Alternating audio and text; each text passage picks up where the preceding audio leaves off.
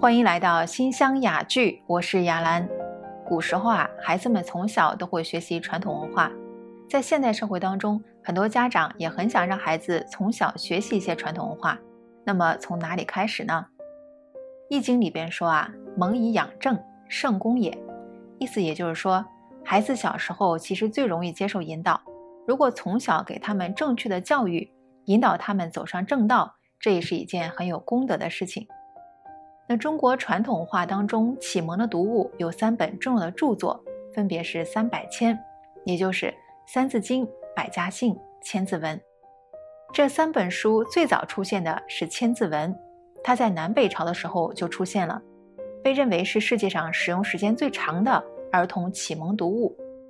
那么《千字文》里边都说了什么呢？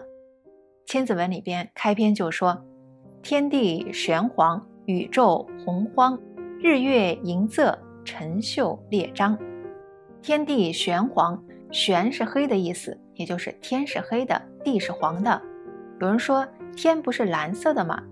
古人认为啊，那是太阳出现之后天的颜色。太阳没有出现之前，在夜晚天空是黑色的，那才是天空本来的颜色。所以天地玄黄，天是黑的，大地是黄色的。然后宇宙洪荒。这个洪呢，有一种解释是指洪水，因为东西方文化里边都记录着人类这次文明是从一场大洪水开始的。西方文化里边讲诺亚方舟，东方文化里边讲大禹治水。地球经过了几亿年的变迁，这次人类文明开始的时候，地球上到处都是洪水，一片茫茫。然后日月盈仄，辰宿列张。意思是说，在无边的太空当中布满了星辰，中间有日月轮替，所以这个千字文呢，是从天地、日月、星辰讲起，告诉我们人所处的这个环境。它里边的内容是包罗万象，基本上概括了中国传统文化当中的天文、地理、历史、修身处世、文化生活等等，可以说是中国古代文化的袖珍百科全书。相传啊，《千字文》的成书还有一段故事。据史料记载，梁武帝非常喜欢王羲之的书法，他从王羲之书法当中挑出一千个字来教皇子们识字。但是这些字非常散乱，很难记住。他知道有个人很有才华，这个人叫周兴嗣。于是他找到周兴嗣说：“我知道你很有才华，你能不能帮我把这些字编成一篇文章呢？”周兴嗣想了想，就答应了。但是那天晚上，周星驰就没有睡觉。周星驰看着这一千个字，苦心思索，把这一千个字编成了一篇文章，这就是《千字文》。这一千个字啊，是每四个字为一组，就像我们之前提到的“天地玄黄，宇宙洪荒”，每四个字为一组，一共两百五十个句子，内容上前后连贯，逻辑清晰，对仗工整。全文除了“节”字出现两次之外，其他的都没有重复，堪称神迹。梁武帝看后非常高兴，对他大行赏赐。周兴嗣因为这篇文章一夜白头，但是这篇千字文被千古流传。因为千字文和王羲之的书法有关，所以历代书法家都有写千字文，比如说像怀素、宋徽宗、赵孟頫、文征明等等。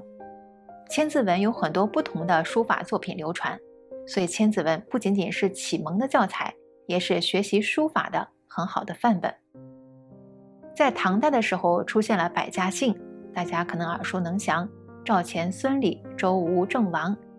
百家姓呢，主要是记录中国的姓氏。百家姓里边包括五百零四个姓氏，其中单姓有四百四十四个，复姓有六十个。这个复姓，比如说像上官等等，因为唐宋时候啊，家谱的文化就开始兴盛了，中国人的名字里边开始有了字辈。我们之前和大家分享过，家谱姓氏文化呢，当时和地方历史和国家历史并称三大重要的历史文献。